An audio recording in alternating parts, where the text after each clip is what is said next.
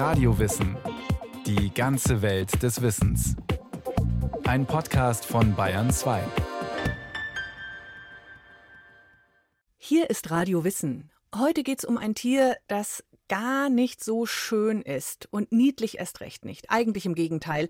Auf den ersten Blick ist sie wirklich hässlich. Sieht aus wie eine stachelige, unförmige Gurke. Die Seegurke lebt auf dem Meeresgrund, wo sie wie ein Staubsauger organische Abfälle und Plankton aufsaugt und so eine wichtige Rolle im Ökosystem Meer spielt. Und diese Urtiere haben außerdem Fähigkeiten, die sie auch für die Forschung sehr interessant machen.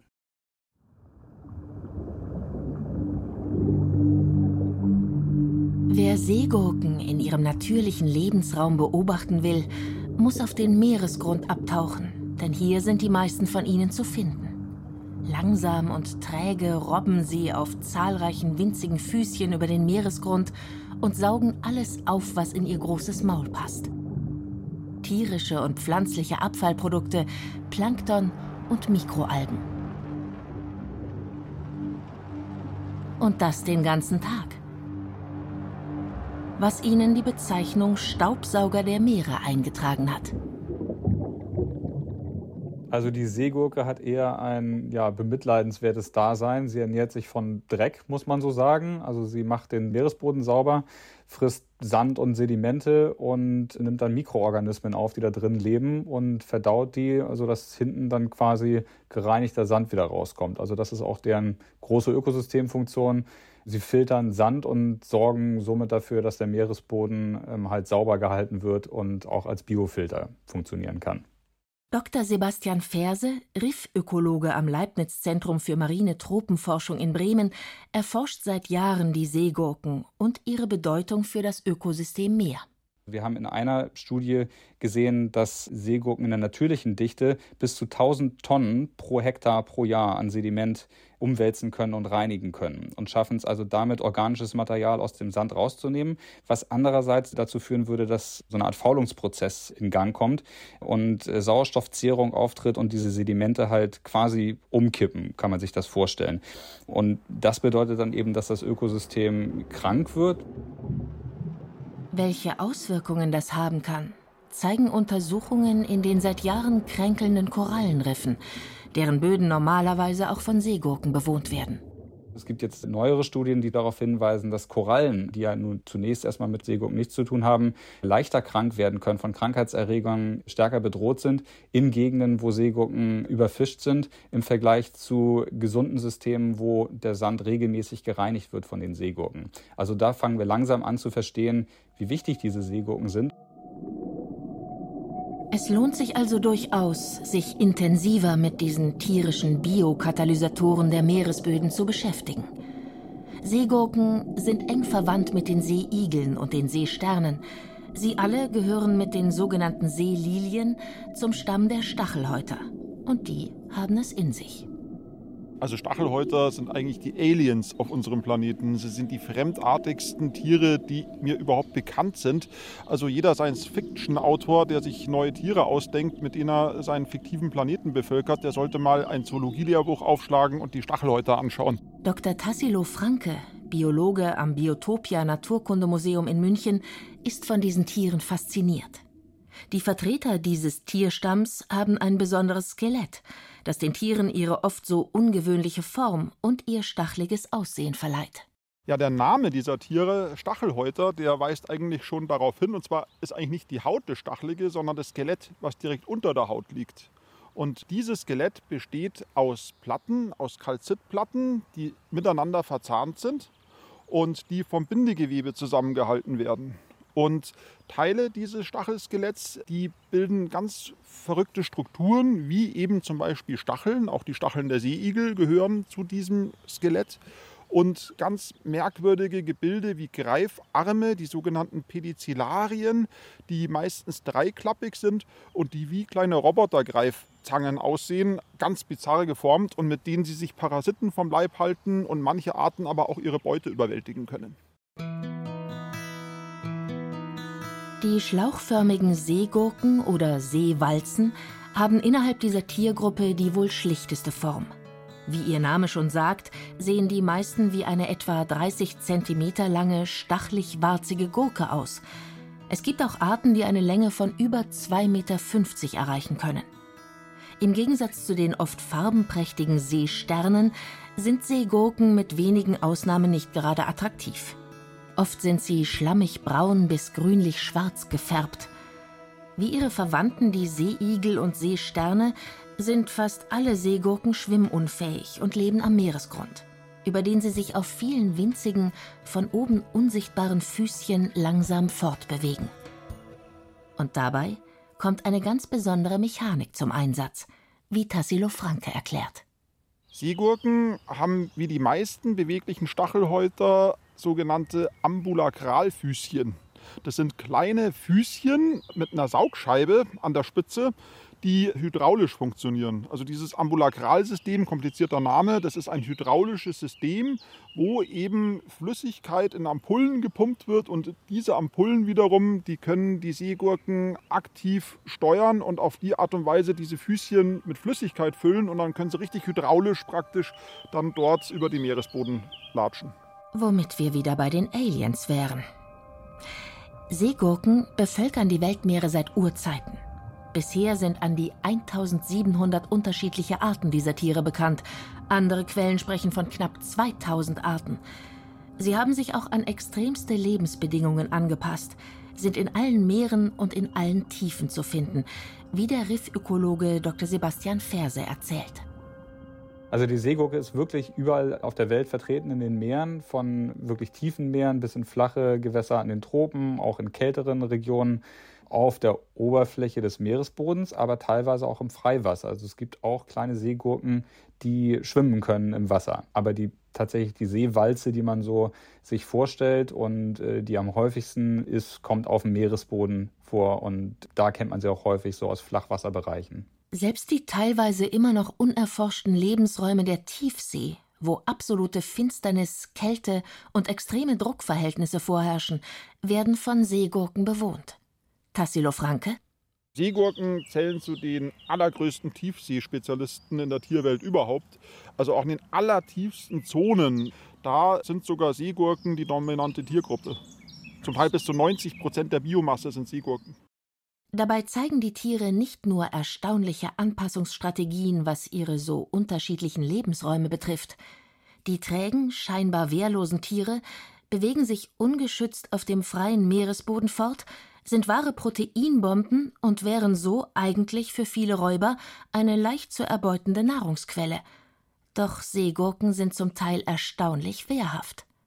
So können sie durch blitzschnelle Nervenimpulse ihre weiche Haut versteifen und damit schon einige Angreifer abwehren. Das ist aber nur eine mögliche Verteidigungsstrategie. Seegurken können noch ganz andere Geschütze auffahren. Viele Seegurken, die haben solche inneren Aussackungen an ihrem Enddarm und die sind schlauchförmig, deswegen werden sie auch Cuviersche Schläuche genannt. Und äh, sobald sie eben von irgendeinem Feind angegriffen werden, dann stoßen sie diese Cuvierschen Schläuche über das After aus. Bei vielen Arten sind diese Cuvierschen Schläuche klebrig und die sind mit Gift gefüllt. Also mit einem sehr, sehr starken Gift, was den Feind dann auch sofort ausschaltet. Sollte selbst das nicht funktionieren, kommt bei einigen Arten eine wohl einzigartige Art der Selbstverteidigung zum Einsatz. Also mit diesem Eingeweideausstoßen, also die Evisceration, das ist so das letzte Register im Verteidigungskatalog einer Seegurke. Also wenn gar nichts anderes mehr geht, dann entleert sie sich einfach, dann haut sie ihre ganzen Innereien durch den After raus. Und dann kann natürlich der Feind, falls er gegen diese Giftstoffe immun ist, sich dann eben die Innereien schmecken lassen und die Seegurke zieht von dannen. Dieser Trick funktioniert natürlich nur, weil die Seegurke eine weitere erstaunliche Fähigkeit besitzt. Sie bildet die verloren gegangenen Innereien einfach wieder nach. Doch es muss ja nicht immer gleich um Leben und Tod gehen. Manche Tiere nutzen die Seegurken auf eine ganz andere Art und Weise. Die Eingeweidefische, das ist eine ganz bizarre Gruppe von Fischen. Die sind ganz schlank, ganz dünn, die haben die meisten Flossen reduziert. Manche Arten haben wirklich nur noch eine Rückenflosse und eine Afterflosse, sind ganz lang nadelförmig, aalartig und die können mit ihren zwei Flossen vorwärts und rückwärts schwimmen und manche Arten können da wirklich im Rückwärtsgang in den Anus einer Seegurke rückwärts einparken und in der Gurke Zuschlupf suchen. Und die schauen dann manchmal recht lustig aus dem Hintern von der Seegurke raus und lauern dann natürlich auf vorbeischwimmende kleine Krebse und dann stürzen sie sich raus und fressen die. Und wenn dann irgendein Feind kommt, dann geht es wieder ab in die Seegurke zurück. Wie weit diese Gemeinschaft zwischen der Seegurke und den Eingeweidefischen geht, zeigt eine weitere Besonderheit im Zusammenleben der beiden so unterschiedlichen Spezies. Tassilo Franke? Was man noch erwähnen kann bei diesen Eingeweidefischen, ist der Umstand, dass sie sich akustisch verständigen untereinander. Weil ich meine, in so einer Seegurke drin ist es natürlich stockfinster und äh, sie können auch nicht chemisch miteinander kommunizieren, weil der ganze Darm, Enddarm ist ja voll mit, mit Gerüchen, Chemikalien und da bleibt ihnen eigentlich nur die akustische Kommunikation. Und sie können dann mit der Schwimmblase tatsächlich Laute bilden und nachdem sie eben auf Paarweise dort in der Seegurke leben, plaudern die eben dann im Inneren der Seegurke mit ihrer Schwimmblase miteinander. Extreme Lebensräume, zahlreiche Fressfeinde und lästige Parasiten die Seegurke hat sich im Lauf ihrer jahrmillionenlangen Existenz perfekt an all diese Herausforderungen angepasst. Womit sie weniger gut zurechtkommt, sind die vom Menschen ausgehenden Bedrohungen. Denn nicht nur Tiere haben die trägen Meeresbodenbewohner auf ihrem Speiseplan, auch der Mensch hat die Seegurke längst als Nahrungsmittel für sich entdeckt. In einigen Ländern Asiens erfreut sie sich wachsender Beliebtheit, mit zum Teil katastrophalen Folgen. Hier liegt ein Schwerpunkt der Forschungsarbeit des Leibniz-Zentrums für marine Tropenforschung ZMT, für das der Riffökologe Dr. Sebastian Ferse inzwischen weltweit forscht. Die Seegurke ist traditionell vor allem in Asien als Nahrungsmittel begehrt. In China gibt es schon seit Hunderten von Jahren Seegurken auf dem Speiseplan. Und das liegt zum einen daran, dass ihr medizinische Eigenschaften nachgesagt werden, dass sie also besonders gesund ist. Und ich glaube, das ist der Hauptgrund, warum sie eben verzehrt wird. Dabei werden für manche Arten horrende Summen gezahlt. Also da zahlt man teilweise für getrocknete Seegurken, also die sind ja immer getrocknet, wenn sie gehandelt werden, die werden nicht frisch gehandelt, sind dann verschrumpelt und etwas leichter, als wenn man sie frisch aus dem Wasser holt. Und da gibt es Kilopreise von mehreren hundert Dollar tatsächlich für diese Seegurken. Sind also immens wertvoll, das sind aber auch nur bestimmte Arten. Also es gibt an die 2000 Seegurkenarten in allen möglichen Bereichen des Meeres und ungefähr 70 davon werden kommerziell befischt und ungefähr ein Dutzend hat einen wirklich hohen kommerziellen Wert davon. Dabei werden Seegurken noch immer, anders als dies bei der hochtechnisierten Hochseefischerei der Fall ist, in den meisten südostasiatischen Ländern mit der Hand von Tauchern eingesammelt. Doch auch diese scheinbar schonende Befischung stellt, wenn sie nicht kontrolliert wird, eine ernste Gefahr für den Bestand in manchen Gewässern dar. Also leider ist es so, dass Seegurken sehr schnell, sehr stark überfischt werden, obwohl sie halt von Hand gesammelt werden. Aber das liegt daran, ja, dass sie langsam sind, ähm, also nicht wirklich fliehen können. Sie sind leicht aufzusammeln und deswegen in einer Gegend auch sehr leicht zu überfischen. Sie sind halt, wie gesagt, wertvoll und deswegen werden sie in großer Zahl dann auch angesammelt, wenn eine Fischerei losgeht. Und sie brauchen auch eine bestimmte Dichte, um sich fortpflanzen zu können. Das heißt also, wenn man eine kritische Schwelle unterschreitet, dann sind einfach nicht mehr genügend Individuen da. Die vermehren sich dadurch, dass sie ihre Fortpflanzungszellen ins Wasser ablassen und da findet dann eine Befruchtung sozusagen im Freiwasser treibend statt. Und dafür braucht man halt auch eine gewisse Dichte, sonst ist die Verdünnung einfach so groß, dass es gar nicht mehr zu einer erfolgreichen Befruchtung kommen kann. Und insofern ist da das Risiko, wenn nur noch einige wenige Individuen da sind, dann reicht das überhaupt nicht mehr aus, um Reproduktion sicherzustellen. Und dann kommt es auch zum Kollaps. Und das ist schon in vielen Orten weltweit tatsächlich so passiert, dass man die komplett überfischt hat, bis hin zum kompletten Kollaps eines Vorkommens. Doch nicht allein Überfischung bedroht die so wichtigen Staubsauger der Meere. Auch die weltweit zunehmende Verschmutzung der Ozeane ist an den Seegurken abzulesen.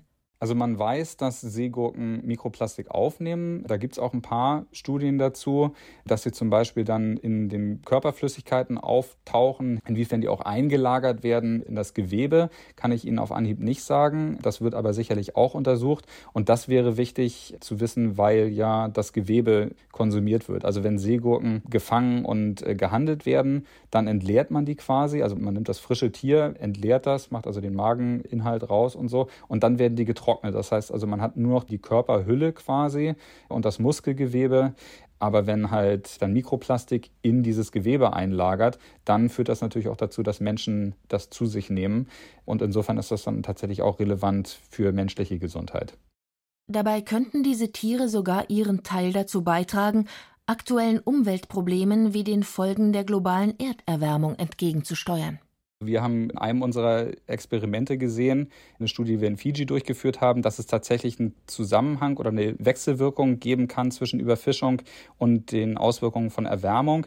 Da haben wir nämlich gesehen, dass in den Bereichen, wo wenige Seegurken waren, die Sauerstoffzehrung im Sediment nach einer Hitzewelle sehr viel höher war, als da, wo regelmäßig der Meeresboden umgegraben wurde durch die Seegurken. Das heißt also, überfischte Bereiche können wahrscheinlich mit den negativen Auswirkungen von so Hitzewellen wesentlich schlechter schlechter umgehen. Eine Möglichkeit, der Überfischung der Seegurkenbestände entgegenzuwirken, ist Aquafarming, das allerdings gerade bei dieser Tierart noch im Anfangsstadium steckt da sie sehr unten in der Nahrungskette sich befinden und man sie zum Beispiel in Aquakultur gut integrieren kann, auch mit anderen Organismen, wie zum Beispiel Fische, dass man oben Fische hält oder Algen züchtet und darunter die Seegurken sind, die sich quasi von den Abfällen dann ernähren, also eine bessere Verwertung, eine bessere Ausnutzung des ganzen Systems ermöglichen bieten die sich schon für sogenannte integrierte Aquakultur, also integrierte multitrophische Aquakultur, wo man verschiedene Nahrungsebenen eines Nahrungsnetzes zusammenzüchtet. Dafür bieten die sich an. Der einzige Knackpunkt ist wirklich die Reproduktion. Das ist nicht ganz ohne. Also da braucht man schon ein bisschen mehr Hightech, um wirklich Seegurken auch zu reproduzieren. Und das steht so einer Massenproduktion im Aquakulturbereich so ein bisschen entgegen. Aber durch die großen Werte, die damit erzeugt werden können, findet da auch viel Forschung statt, vor allem in China. Und da kann es auch tatsächlich sein, dass wir auch in Europa irgendwann in Zukunft mehr Seegurken sehen werden. Der US-Amerikaner Seth McCurry kam schon als Kind mit Seegurken in Berührung und war sofort von ihnen fasziniert. Als sein Onkel im Jahr 2013 in Sumatra, Indonesien, eine Seegurkenfarm gründete, entschied er sich hier mitzuarbeiten. Beide waren von der Idee angetan, diese Meeresbewohner zu züchten und in Farmen zu vermehren. But I really believe in the importance of developing this global aquaculture industry. Ich bin davon überzeugt, dass es wichtig ist, diese globale Aquakulturindustrie weiterzuentwickeln, um so dem ständig wachsenden Nahrungsmittelbedarf unserer Weltbevölkerung gerecht zu werden und der drohenden Überfischung unserer Meere entgegenzuwirken.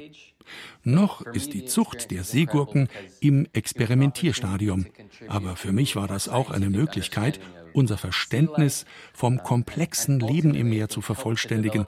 Und außerdem wollte ich daran mitwirken, künftige alternative Einkommensquellen für die Bewohner von marinen Küstengebieten zu erschließen, die zu den wichtigsten unseres Planeten gehören.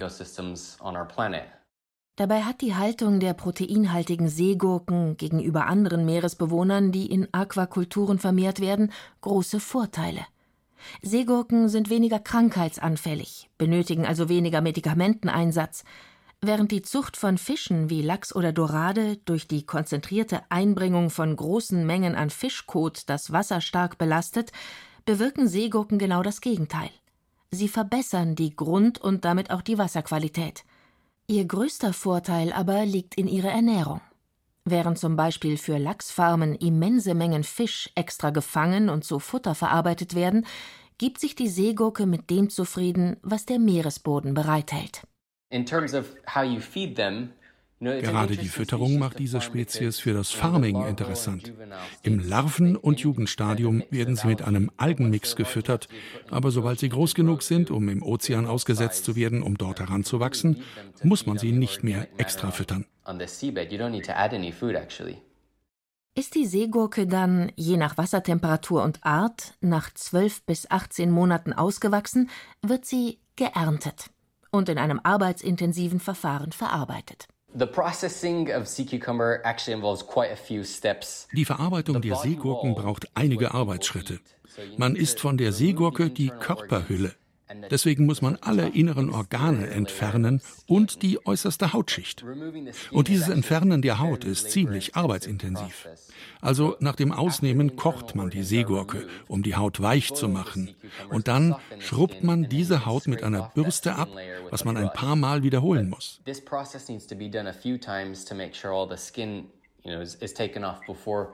Dann wird die ganze Seegurke getrocknet. Und dieser Trocknungsprozess ist sehr wichtig. Denn wenn man sie zum Beispiel im Rauch trocknet, was in ärmeren Gebieten die einzige Möglichkeit ist, dann verändert das die Qualität und man bekommt einen geringeren Preis. Doch industrielle Trocknungsgeräte sind in diesen Gegenden oft nicht verfügbar. Wie auch immer, sie müssen getrocknet werden und so werden sie dann verkauft. But ultimately, you know, the end product needs to be dried pretty much. Uh, that's how it's sold und landen dann, nachdem sie gekocht wieder ihre Gummi-Gelee-artige Substanz zurückgewonnen haben, auf dem Teller. Und der Geschmack? Sie sollen relativ neutral schmecken. Es liegt wohl an der jeweiligen Gewürzmischung bzw. der Soße oder Suppe, in der sie dann gekocht oder serviert werden. Seegurken, die lange Zeit unterschätzten Meeresbewohner. Inzwischen arbeiten zahlreiche Forschungsinstitute, wie zum Beispiel das Leibniz-Zentrum für marine Tropenforschung oder der Marine Stewardship Council MSC daran, unsere Meere vor den Folgen der Überfischung und Verschmutzung zu schützen, um so letztlich auch unser Überleben zu sichern. Vielleicht spielt dieser urige Stachelhäuter dabei eine wichtigere Rolle, als man lange dachte. Also leider ist es so, dass aus vielen Bereichen, gerade tropische Flachwassersysteme, die sich halt leicht überfischen lassen, dass da über 90 Prozent der Seegurken schon verschwunden sind, dass wir die also verloren haben. Und weil Seegurken ja nicht die hübschesten, charismatischsten Tiere sind, haben sie auch nicht unbedingt eine Lobby. Das heißt, es ist jahrelang auch niemandem so richtig aufgefallen, dass die nicht mehr da sind. Und insofern hat das auch lange niemand interessiert oder niemand hat sich wirklich angeguckt, was sind denn die ökologischen Konsequenzen davon, wenn man die rausnimmt. Und wir fangen jetzt langsam erst an zu verstehen, was das denn tatsächlich fürs Ökosystem bedeutet, wenn diese Staubsauger der Meere plötzlich nicht mehr da sind.